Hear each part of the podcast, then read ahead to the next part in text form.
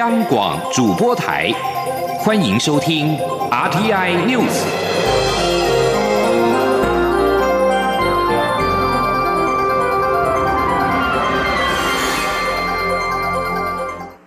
听众朋友您好，欢迎收听这节央广主播台提供给您的 RTI News，我是张顺祥。因疫情，本节新闻远距播报，若有不便，敬请见谅。新闻焦点首先关注的是外号“拼字哥”的加拿大联邦众议员古博，十七号上午向加拿大国会提出加台关系架构法，为强化加台关系提供法律的架构。草案同日在国会一读获得全院的鼓掌通过。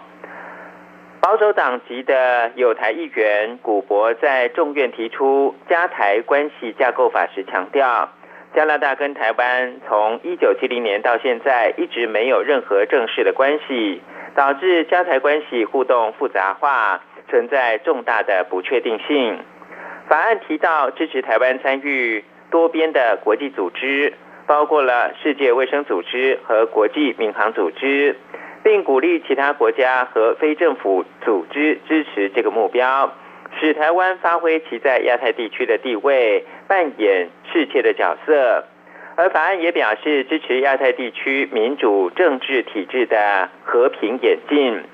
此外，法案规定，当台湾总统或资深的政府官员非正式访问加拿大的时候，应该免除依据联邦移民及难民保护法所规定的签证要求。当加拿大法律提及到外国或其他政府的时候，应该包括台湾在内。加拿大和台湾可以相互的签订协议，其中包括了国家间的国际协议在内。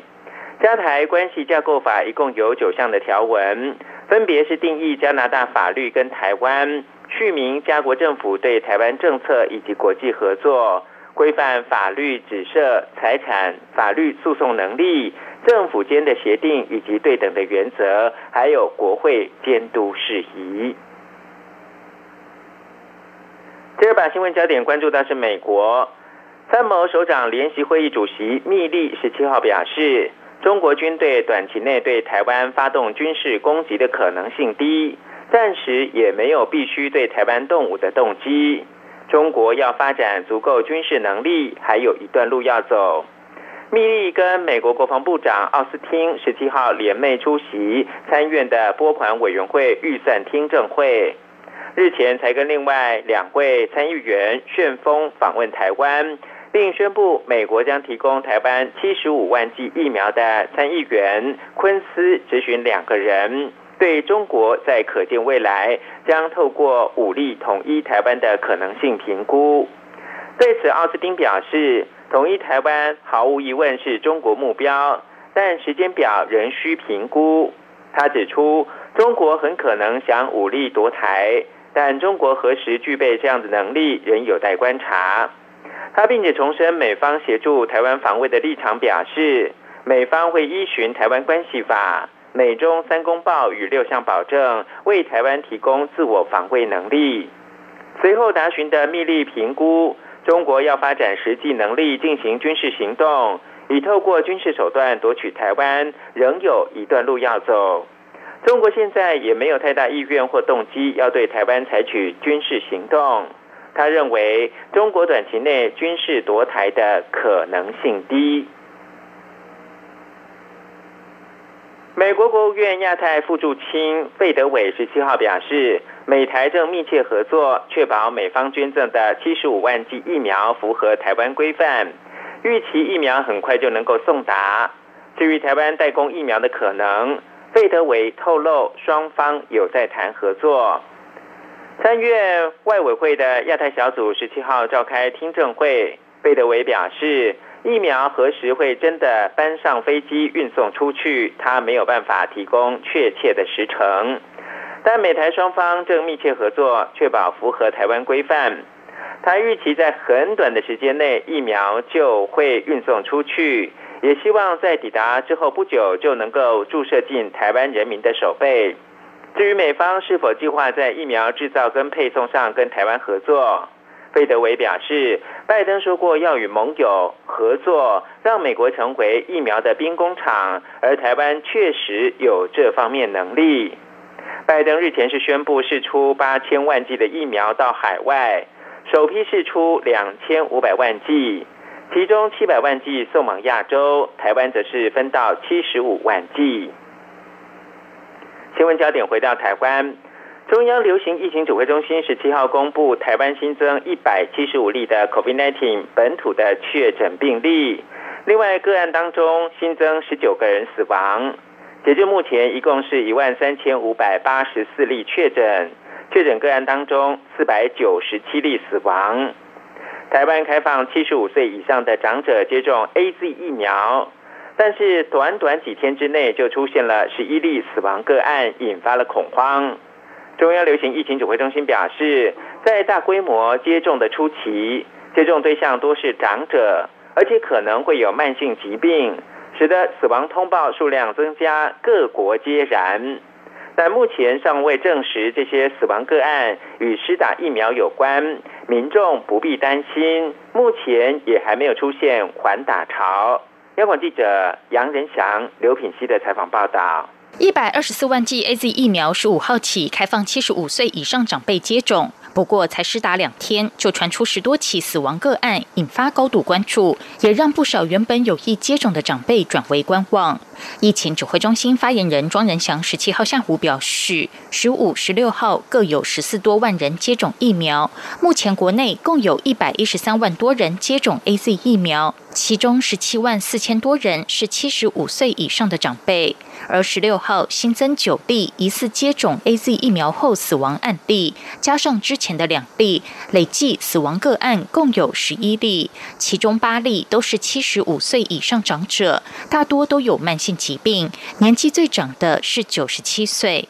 其中两例已经解剖，一例是动脉阻塞心血管疾病急性心肌梗塞，另一例则是有动脉硬化心血管疾病，解剖后发现三条动脉都阻塞，这两例死因都跟潜在的病史比较相关。庄仁祥表示，在大规模接种初期，接种对象多是年长者，并可能有潜在慢性疾病，使得疫苗接种后通报死亡案件数量增加。各国不管施打哪个厂牌的疫苗，也都有类似情况。他进一步指出，根据去年的人口统计资料，我国七十五岁以上人口为一百四十三万多人，七十五岁以上死亡人数则为九万五千多人。所以，即便在没有接种疫苗的情况下，平均每天都会有两百多名七十五岁以上长者死亡。庄仁祥表示，目前还无法确认疫苗跟死亡的因果关系，必须透过回顾病例资料或是解剖以厘清死因。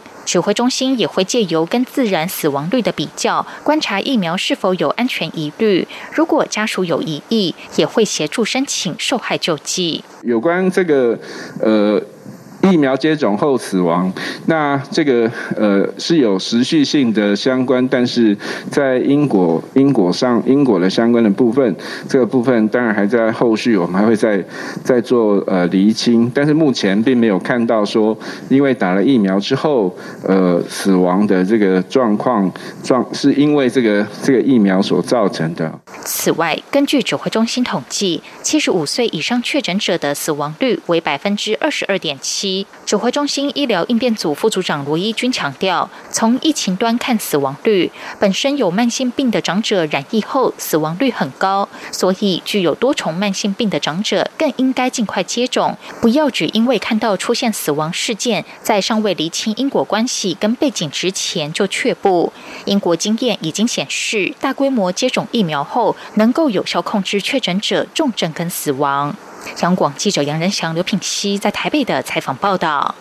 针对 A Z 疫苗可能引发严重血栓事件，指挥中心发言人庄仁祥十七号表示，台湾目前接种 A Z 疫苗之后，血栓的发生率是百万分之四点四，远低于英国的百万分之十四点二、加拿大的百万分之十五、德国的百万分之十一点六、澳洲的百万分之十一点四。台湾十七号新增一百七十五例 COVID-19 本土病例，同时新增十九例确诊的死亡个案。中央流行疫情指挥中心医疗应变组的副组长罗一军表示，本周交互感染趋势有微幅的下降，但是长照机构的群聚依旧持续。因此，指挥中心也将长照机构接种 COVID-19 的疫苗顺位提前。至于三级警戒，则是疫情的变化，再来决定是否延长。央广记者吴丽君报道。台湾十七号新增一百七十五例 COVID-19 本土病例，其中新北市八十七例，台北市三十四例，苗栗三十一例，新竹县十例，桃园七例，花莲、基隆及台中各两例。中央流行疫情指挥中心副指挥官陈宗彦表示，苗栗的三十一例当中有三十例都是从金源专案首度全面筛检后框列。出的密切接触者，再做一次筛检验出的新竹县的实例，则是一起长照机构的群聚事件。针对新竹县发生的长照机构群聚事件，医疗应变组副组长罗一军分析，本周整体疫情趋势，加护感染稍微下降，但是长照机构的群聚依旧持续。罗一军说：“这一周整体的疫情呢？”看起来，事实上，加护感染当然还是有，不过的趋势稍微有下降，反而相对呈现出来比较多的是在机构或者是医院里头的感染哦，还是有在发生的情形。那我们目前的统计，长照护理相关照护机构到现在累计是有八十三家有确诊的情形，其中六十七位是工作人员，两百零七位的非工作人员有，那另外有一百六十五位受到影响在隔离。罗义军指出，长照机构是社区。的一环，因此哪里的社区疫情严重，哪里的长照和照顾机构就容易受影响。目前仍以北北基的长照、社服或照护机构是发生群聚最主要的地方，也因此指挥中心除了从一号起加强六大长照机构的防疫措施外，也在九号将长照机构接种 COVID-19 疫苗的顺位提前。另外，针对外界关切的三级疫情警戒是否要延长的议题，陈宗彦则表示，将是疫情的变化及需要来应应。中央广播电台记者吴丽君在台北采访报道。全国疫情三级警戒即将满月，外界关注六月二十八号是不是能够解封，或者是分区降级。对此，卫福部次长薛瑞元十七号稍早在行政院表示，未来十几天是研判基础，如果民众落实三级警戒防疫，也不是没有放松的机会。而在立法院，院长尤其坤十七号是召开朝野党团协商，讨论纾困四点零特别预算案，历经大概十三个小时的马拉松协商，将五百四十二项提案处理完毕。其中保留大概六十案，预计今天十八号早上进行第二轮的协商，并且力拼在今天能够完成三读。行政院会在六月三号通过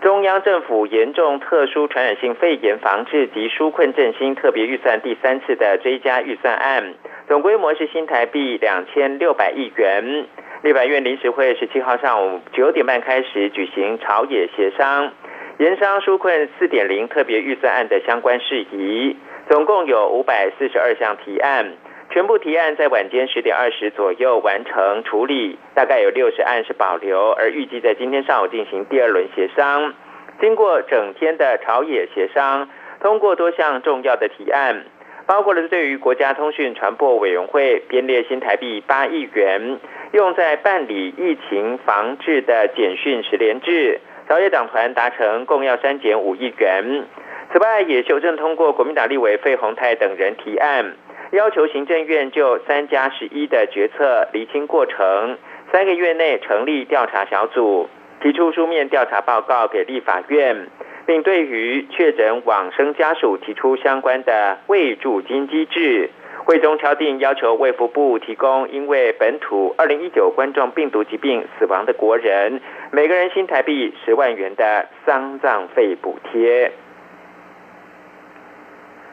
瑞士洛桑管理学院公布二零二一的世界竞争力年报，台湾在六十四个受评比国家当中排名第八，是二零一三年以来最好的表现。记者杨文军报道。瑞士洛桑管理学院 IMD 十七号公布二零二一年 IMD 世界竞争力年报。IMD 指出，二零二一年评比结果显示，一国得以在疫情冲击中脱颖而出，创新、数位化、社会福利及凝聚力是关键因素。台湾在六十四个受评比国家中排名第八名，为二零一三年以来最佳表现。国发会指出，台湾在经济表现、政府效能、企业效能与基础建设四大类的指标排名均较去年进步，其中经济表现较去年大幅提高十一个名次，企业效能也上升五个名次，彰显台湾的数位科技实力、企业创新活力和社会凝聚力。此外，二零二一年台湾 IMD 竞争力评比和东亚邻近的经济体相比，仅次于第五名的新加坡及第七名的香港，在人口超过两千万人的二十九个经济体中排名高。居第一。国发会分析，二十项中项评比项目中有十五项较去年进步，且台湾多项细项的评比项目名列全球前三名。尤其这次新增的经济复杂性指标，台湾排名第二。国发会副主委高先贵说：“那这一次呢，MD 还新增了一个指标，叫做经济复杂性。那这个指标呢，呃，其实我想也是因应这次疫情他们提出来的。”其实彰显的就是台湾出口商品的多元化。而且我们在全球市场具有独特的竞争性，是其他国家很难以取代的。国发会强调，台湾在今年 IMD 世界竞争力评比能获得此佳绩，是各界共同努力与成功防疫的成果。面对新一波疫情，政府将全力协助企业与家庭渡过难关，并把握台湾数位科技优势与全球供应链重组的契机，在既有基础上持续推动各项国家建设工程，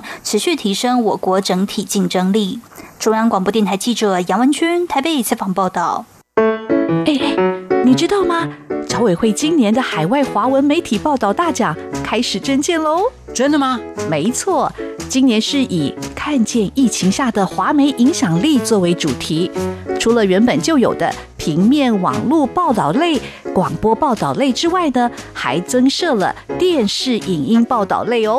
不止如此，还有全球新闻志工限定的侨务电子报新闻报道特别奖。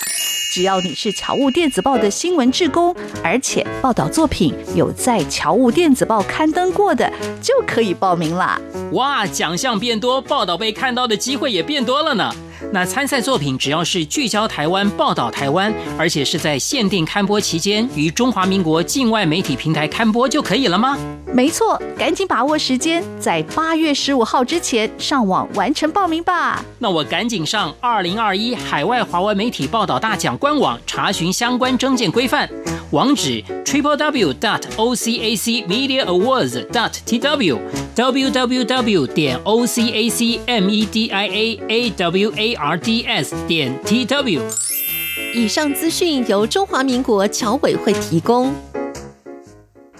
现在是台湾时间清晨的六点四十八分，又过了二十八秒。我是张顺祥，继续提供国际新闻。美国国家安全顾问苏利文十七号表示，白宫将考虑安排总统拜登与中国国家主席习近平对谈。目前，美中两国正因为人权等议题陷入到争执。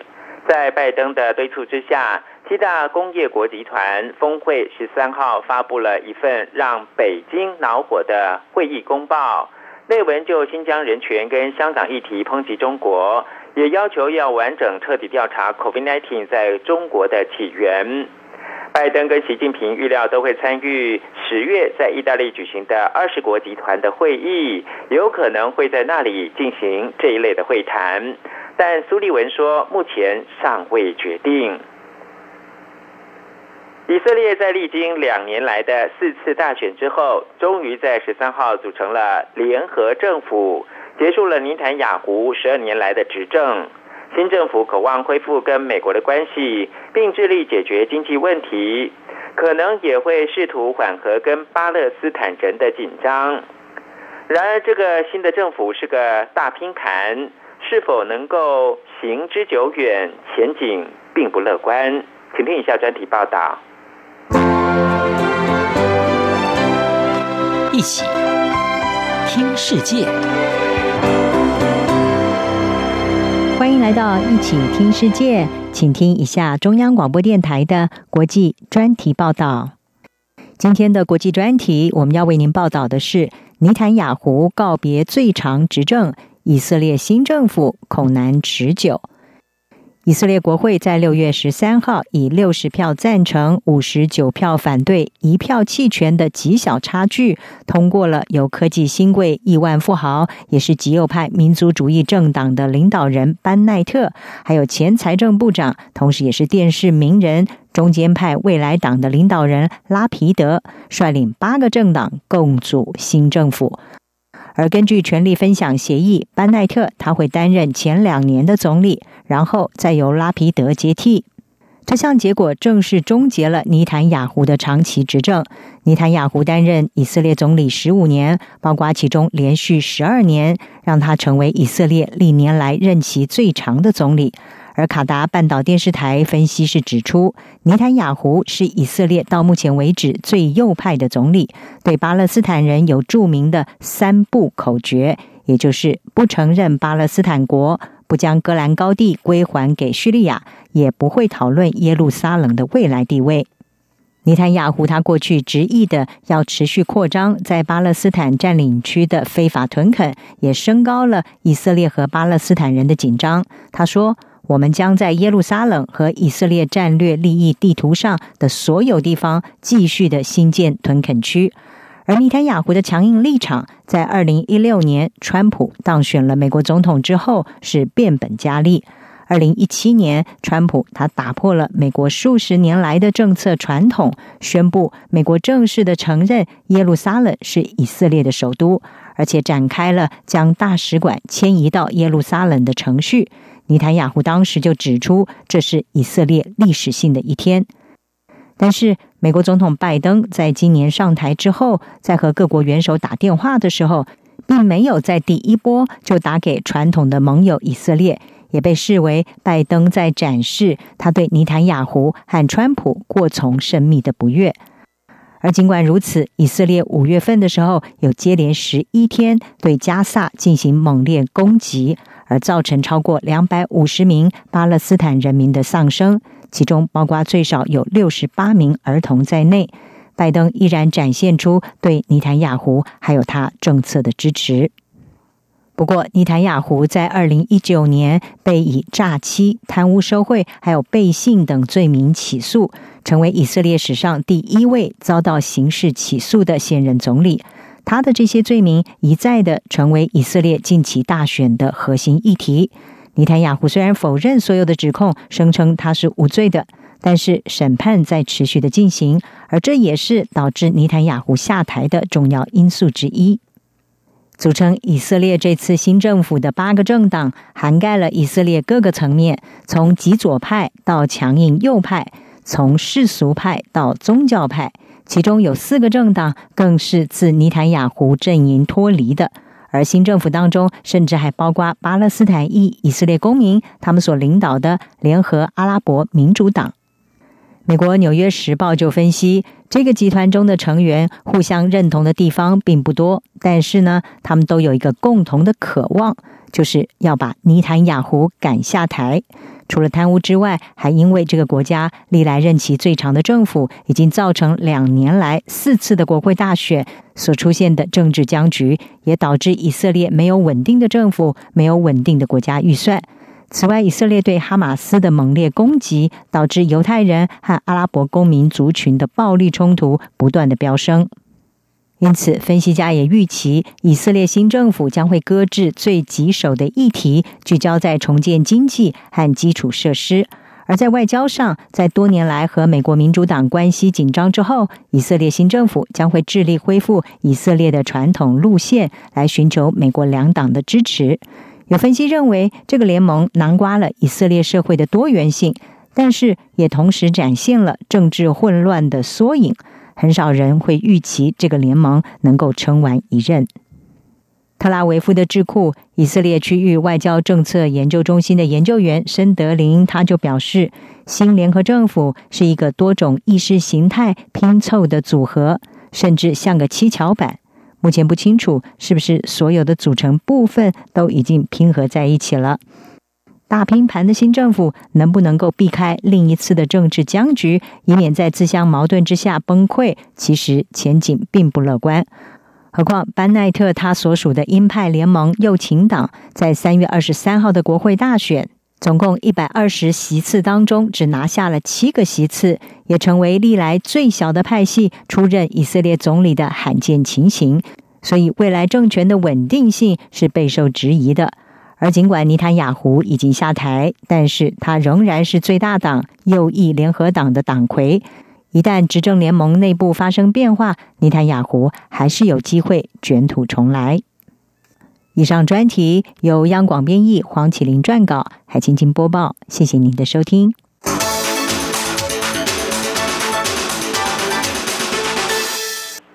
最关注的是体育新闻。二零二零东京奥运将在七月二十三号揭幕。中华民国体育署表示呢，为了避免选手对职员跟其他外国旅客近距离的接触，代表团将以包机的形式前往。另外，奥运期间除了配合东京奥运筹备处的防疫措施，代表团也订定了高规格的防疫准则，要求选手跟对职员要落实，以确保大家的健康安全。央广记者江昭伦报道。东京奥运即将登场，截至目前为止，我国共有十四种运动种类，共四十四人取得参赛资格。未来仍会有其他项目优秀选手陆续加入国家代表队行列。不过，因应东京奥运到来以及冬奥可能开放观众入场，外界也关切台湾代表队是否做好防疫相关规划。体育署副署长洪志昌十七号表示，国内防疫部分除了要求国训中心强化防疫措施以外，届时台湾代表队也将以包机方式前往日本，避免与其他国外旅客接触。洪志昌说。为了整个代表团对职员的一个安全，我们这次呃整个代表团是以包机的方式，是以包机的方式出国哦，包机的方式出国，主要呢呃是要呃确保我们整个代表团不跟呃其他的一些呃外国的旅客来做一个呃接触了。我想这部分我们都会来做了。冬奥期间，体署更拟定高规格防疫措施，除了规划防疫医师随行，也备妥相关防疫物资，如口罩和温枪。防护衣、酒精、肥皂、抛弃式手套等。最高防疫准则就是尽可能减少与他人接触。体育署竞技运动组组长南坤庭说：“最重要一个部分呢，就是让所有的接触降到最低哈。这当中呢，包括整个的活动地点的一个限严格限制，也就依据大会的规定呢，整个的活动地点只限于所谓的赛会场馆、选手村跟事先申请核准的地点。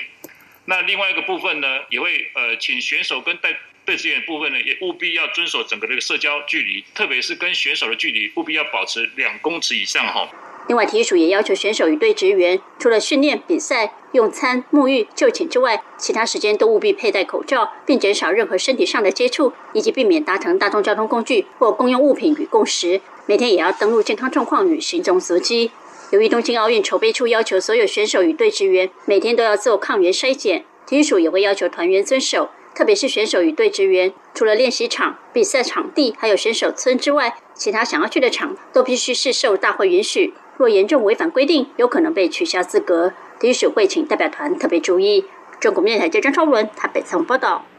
而日本的女网好手大阪直美的经纪人杜盖德十七号透过电子邮件表示，曾经夺下四座大满贯赛事冠军的大阪不会参加今年的温布顿网球赛。但是会在东京奥运出赛。大阪直美在日本出生，现年二十三岁。他在今年的法国网球公开赛首轮比赛之后，以心理健康问题为理由退赛。今年温布敦赛是预定六月二十八到七月十一举行，东京奥运则是将在七月二十三号开幕。另外，在美国的网球协会十七号宣布，今年最后一场大满贯赛事，也就是美国网球公开赛，将全面开放观众入场。主办单位将在七月十五号对一般大众开卖门票。今年的美网是八月三十到九月十二号在法拉盛的草地公园举行。去年美网因为 COVID-19 疫情，被迫将观众挡在门外。而网球协会的执行长陶石表示，他们极其兴奋，今天的美网能够赢回球迷。以上新闻由张顺祥编辑播报。